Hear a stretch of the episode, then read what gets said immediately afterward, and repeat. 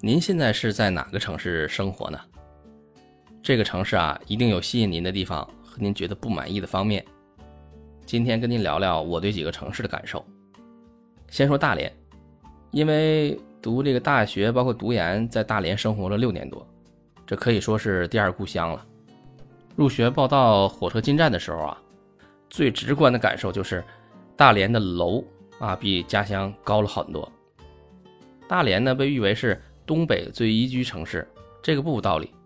即使是二十年前，城市环境已经做得很不错了，很干净，哎，绿化也很好。因为靠海呢，到冬天的时候，大连呢也会比辽宁的其他城市啊温度要高一些。印象很深的一点是，我们班上家在大连的同学，普遍的英语水平要高出一截，穿着也更时尚。转眼呢，已经十几年没有回过大连了。这些年，随着东北经济整体的下滑，没有哪个城市能独善其身。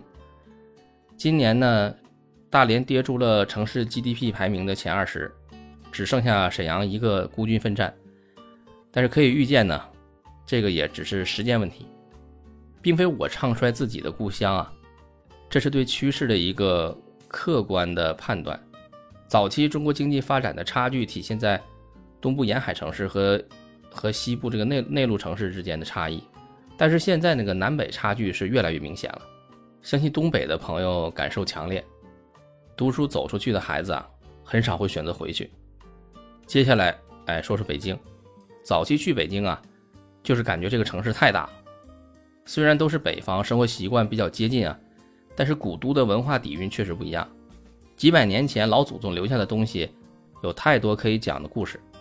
因为首都的特殊性和大量的人口呢，自然而然的形成了很多重要活动的举办地，奥运会啊、国庆阅兵啊、明星的一些演唱会、高等级的这个音乐会等等等等。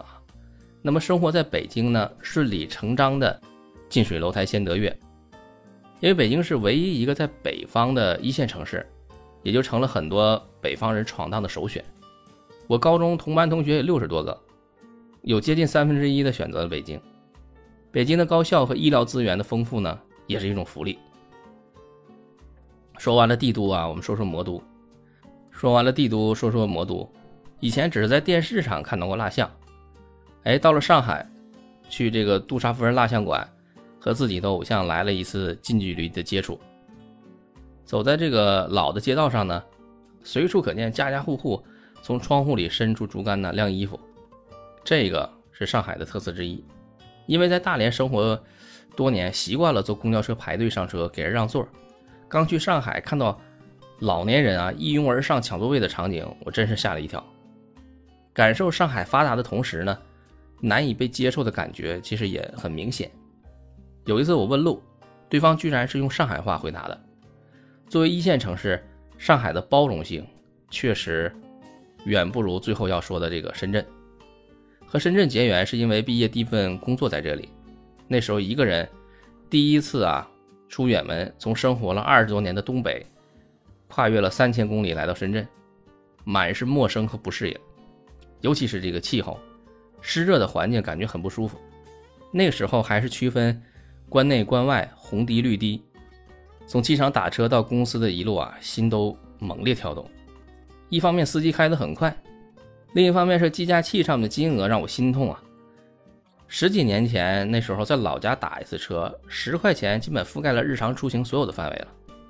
可是那次足足花了一百三十多块钱。可是就这个开始感觉很不适应的城市呢，在几年后让我找到了归属感。您可能没来过深圳啊，但是可能听过这么一句话：来了就是深圳人。深圳呢，在改革开放。设立特区的时候根本没多少人口，更没有如上海、北京这样深厚的家底，所以呢，即便是当年的土著，也没有炫耀歧视的资本，而且外地人的大量涌入，很快就把原有的土著比例啊稀释得无影无踪，这样就奠定了深圳没有所谓本地人优越感的基础。在深圳办事效率高是个共识，零七年到深圳就深有体会。不像有的地方啊，他会故意刁难。一八年我护照到期啊，换新的时候，在网上预约，我也发现这个周末也可以办理了。然后从进门到拍照、交款，这个所有流程走完，我看了一下表，一共就只花了二十多分钟。深圳是一线城市中空气质量最好的，在这里您不用担心雾霾啊，处处可见绿色。深圳的特殊土壤呢，孕育了非常多知名的企业，高科技的有华为、中兴、大疆，互联网行业的腾讯，医疗行业的迈瑞。做办公用品的齐鑫，汽车和电池领域的比亚迪，手机中的非洲之王传音，金融业的平安。因为民营企业数量巨大，它贡献了多数的税收和解决了大多数的就业，所以呢，大大小小的这些民营企业啊，就是这个城市最好的名片。